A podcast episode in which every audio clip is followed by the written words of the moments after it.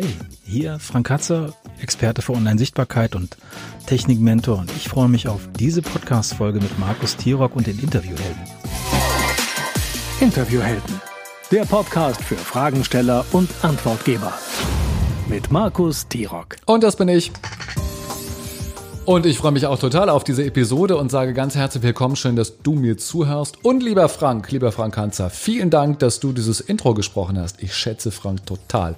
Er ist der Mega-Technik-Pro, egal ob man eine Audio, eine Video, eine Online-Frage hat. Ich habe das Gefühl, Frank kennt sich in allen Bereichen fantastisch aus, ist dazu noch ein guter Stratege und hilft einem wirklich in die Sichtbarkeit, gerade so im Online-Business. Also einfach mal reinschauen unter mehrsichtbarkeit.de. Frank ist ein absolut cooler Typ und deswegen freue ich mich, dass er diese Folge angekündigt hat, denn diese Folge wird eine besondere Folge. Das verspreche ich. Der Fahrstuhl zur Hölle oder das Ende des Elevator Pitches. Oh mein Gott, was habe ich vor? Der Fahrstuhl zur Hölle. Ich zeige euch, was ich vorhabe und es beginnt mit einer ordentlichen Position Ironie. Haltet kurz durch, es dauert etwa 20 Sekunden. Aua, aua, aua.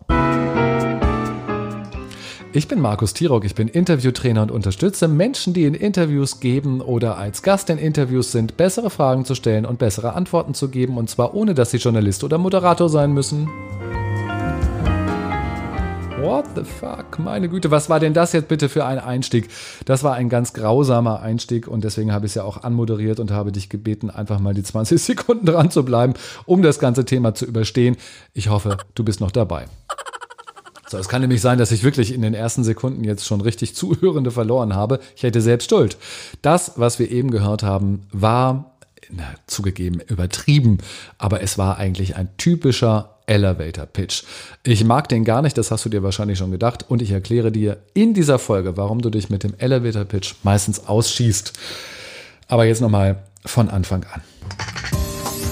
Hi, ich bin Markus und ich freue mich wirklich, dass du dich für dieses Thema interessierst und ich sage ganz herzlich willkommen. So, und wieso zerbrechen wir uns heute eigentlich unsere Köpfe über den Elevator Pitch, wenn es doch im Grunde in diesem Podcast über Interviews geht? Weil wir als Antwortgeber sehr häufig gezwungen sind, wenn wir eingeladen worden sind in äh, ein Interview, uns selbst vorzustellen am Anfang eines Interviews. Da heißt es dann ja in der Frage meistens, Markus, äh, was machst du und wie bist du dazu gekommen? So, abgesehen davon, dass ich das selber nicht weiß und in der Situation schon dreimal nicht weiß, weil ich natürlich aufgeregt bin, ist es einfach kein schöner Einstieg. Aber dieser Intervieweinstieg, der ist halt noch sehr, sehr beliebt und verbreitet. Ihr werdet ihn kennen. Und ich gebe wirklich alles, das zu ändern, aber es wird halt immer dieselbe Frage am Anfang gestellt. Und dann kam irgendjemand mal auf die Idee, wenn immer die gleiche Frage gestellt wird, das wäre doch eine passende Stelle, um genau dort den Elevator Pitch abzufahren. Ich sage das extra so. Den erarbeitet man sich einmal ganz ordentlich, den lernt man dann auswendig und schon beginnt die Aufwärtsfahrt im Fahrstuhl. Nein, für mich meistens die rasante Abwärtsfahrt im Fahrstuhl. Kennt ihr den Film eigentlich noch? Abwärts? Ganz krasser Horrorfilm. Nee, Horror nicht, Psychofilm. Danach mochte früher keiner mehr Fahrstuhl fahren. So ein bisschen wie der weiße Hai. Ähm, das aber nur am Rande. So, was ist also der Elevator Pitch? Und warum meinen alle im Fahrstuhl pitchen zu müssen? Die Grundidee ist, auf einer Fahrt in ähm, einem Businesshaus, ähm, in einem Unternehmen vom Erdgeschoss bis in die höchste Unternehmensetage mit dem CEO sich und seine Ideen vorzustellen, um einen neuen Job zu bekommen oder jemanden von seinem Projekt zu begeistern. Lustig, oder? Die armen Geschäftsführer. Ich würde wahrscheinlich als CEO und Geschäftsführer nur noch die Treppe laufen. Steigt man in den Fahrstuhl ein, fängt sofort jemand an, sein Gedicht aufzusagen. Hallo, ich bin der Max, ich bin Treppenbauer und ich unterstütze Menschen, die ein Treppenhaus brauchen und zwar ohne Angst vor Höhe haben zu müssen. Unfassbar. So, jetzt aber mal ernsthaft. Ist nicht jeder Elevator Pitch ein bisschen schlecht? Wenn ich das nämlich schon höre, hallo, ich bin der so und so, ich, ich unterstütze, hm, hm, hm, bin ich schon raus. Die Struktur ist nämlich meistens ähm, sehr ähnlich bis hin zu identisch. Wir stellen uns vor, was wir machen, für wen wir etwas machen, Zielgruppe, was für ein Problem wir lösen, Positionierung und am Ende gibt es vielleicht noch einen Call to Action. Es gibt ganz viel Literatur und Anleitung dazu und da ich kein Fan bin, möchte ich darauf auch eigentlich gar nicht so intensiv eingehen, denn was passiert eigentlich? Ein Elevator Pitch ist, meine Behauptung, meine These, in 90 Prozent aller Fälle unnatürlich und nicht authentisch, nicht überzeugend, langweilig, zu schnell, zu komplex, aufgesagt. Ach, alles, alles schlecht dieser Welt. Er wirkt einfach nicht. Denn der Pitcher versucht in ein ganz kleines Zeitfenster alles hineinzupressen, was geht. Ich glaube nicht, dass es geht. Es versteht dann keiner mehr. Beziehungsweise es ist auch gar nicht überzeugend und es wirkt eben auch nicht mehr spontan und natürlich. Das ist dann eher so wie ein schlecht aufgesagtes Gedicht, was daran liegt, dass wir alle keine Schauspieler sind. Wir können ähm, nicht besonders gut auswendig aufsagen. Das hört man sofort.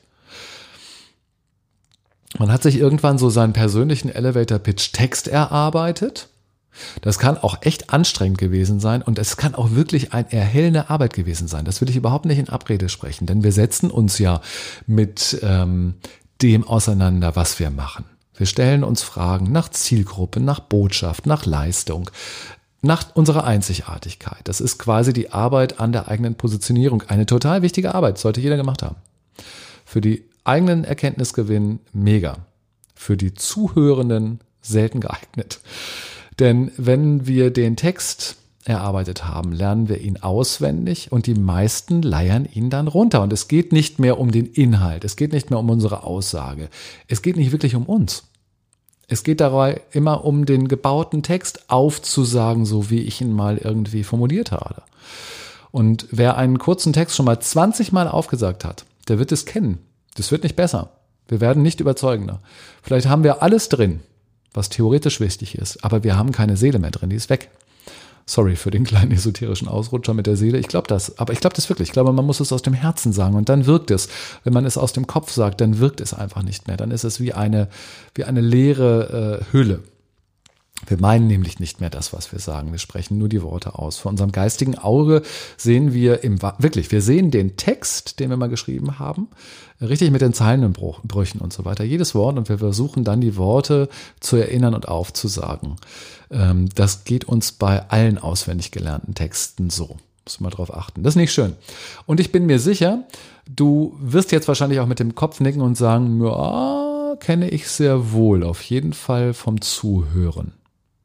So, mit dieser ganzen Aktion haben wir ja eigentlich eine ganz gute Absicht mit dem Elevator Pitch. Deswegen ist die Absicht ganz bestimmt nicht schlecht. Wir wollen uns positiv vorstellen. Wir möchten aufzeigen, ähm, was unser Angebot ist, wobei wir also helfen können. Wir möchten unsere Zielgruppe ansprechen und ihnen auch so ein bisschen die Angst nehmen, dass sie das Problem nicht lösen könnten und ähm, appellieren dann quasi an die Zielgruppe mit uns zusammenzuarbeiten. So, alles nicht schlecht. So, nachdem ich jetzt lange genug auf dem Elevator Pitch, auf dem armen Pitch herumgehauen äh, habe, ähm, machen wir uns mal lieber Gedanken, wie wir es besser machen können. Also, wir verzichten natürlich auf den auswendig gelernten Text und versuchen den Fragensteller, also der, der uns eingeladen hat, ein Interview dahin zu bekommen, dass er uns vorstellt. Dass wir selber gar nicht in die Verlegenheit kommen, dass wir das selbst übernehmen müssen. Wir können dem Fragesteller auch absolut dabei behilflich sein, ihn ein bisschen Arbeit abnehmen und im Vorfeld einen kleinen Text zu uns schreiben, quasi wie so ein Ammoderationsvorschlag. Hey, nach dem Motto, hey Interviewer, wenn du magst, schau doch mal hier. Ähm, ich habe dir einen Text vorbereitet, kannst du nehmen oder lassen und kannst ihn auch umformulieren, aber hier steht alles Wichtige drin. Und schon werden wir ordentlich vorgestellt, ganz elegant. Problem auf die allerbeste Art und Weise gelöst. Wir können nicht für jedes Jahr, äh, nicht für jedes Interview denselben Text nehmen. Das sollten wir schon anpassen. Ähm, wir sollten auch immer genau überlegen, um was geht es, äh, was, wer ist die Zielgruppe. Wir sollen den Text auf den Punkt bringen. Aber dann funktioniert das. Dann werden sich ähm, Interviewer, Hosts freuen, dass ihnen ein bisschen Arbeit abgenommen wird und dass sie das vielleicht sogar eins zu eins übernehmen können. Klappt nicht immer, gebe ich zu. Ähm, und deswegen brauchen wir auch einen Plan B für den Fall, wir sollten uns doch selbst vorstellen.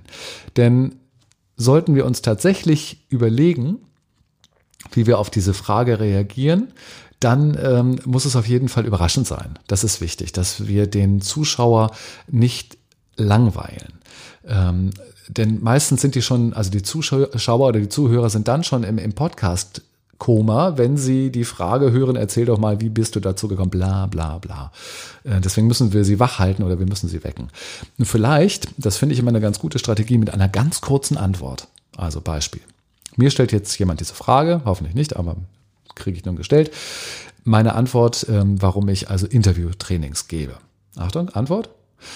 Ich konnte es einfach nicht mehr ertragen, wie viele schlechte Fragen gestellt werden und wie viele schlechte Antworten gegeben werden. Punkt. Das könnte eine Antwort sein. Das ist natürlich nicht ganz richtig. Es erzählt auch nicht in aller Ausführlichkeit, wie ich dazu gekommen bin. Das ist aber immer egal. Ähm, es ist erstmal ein Hinhörer und mit dieser Antwort wird so wahrscheinlich in dem Moment keiner gerechnet haben, dass ich sage, die meisten Interviews, die ich höre, sind echt schlecht. Und der Interviewer muss jetzt seinerseits wahrscheinlich nachfragen, weil meine Antwort natürlich nicht ausreichend lang genug war und schon entsteht hier ein Momentum, eine Aufmerksamkeit und wir gehen ins Gespräch rein. Was meint er? Warum sind alle schlecht? Sind es wirklich alle? Nennt er vielleicht sogar prominente Namen und so weiter? Da äh, ploppen ganz viele Fragen auf und ich kann sie dann natürlich ähm, als Gast auch alle beantworten, wenn die Nachfrage kommt. Und so sorge ich erstmal selbst dafür, ähm, dass ich wach, natürlich authentisch und frisch dabei bleibe. Es geht ja auch um mich. Es geht ja auch darum, ähm, dass wenn ich viele Interviewerfahrungen schon habe und viele Interviews gegeben habe, dass ich trotzdem ganz äh, wach und präsent bleibe. Wenn wir jemanden zuhören, der gar nicht mehr meint, was er sagt, weil er es einfach so häufig gesagt hat, dann fällt es uns übrigens auch schwer, ihm wirklich zuzuhören und wirklich zu verstehen, was er sagt. Das ist dann wie so eine Gase, die sich dann vor ähm, unser Ohr legt und wir hören eigentlich nur noch Gemurmel. Da müsst ihr mal im Alltag drauf achten. Wenn eure Gedanken wegdriften, dann stimmt meistens etwas beim Sprecher nicht. Dann ist er nicht authentisch, dann ist er nicht natürlich. So ein ganz anderer Ansatz.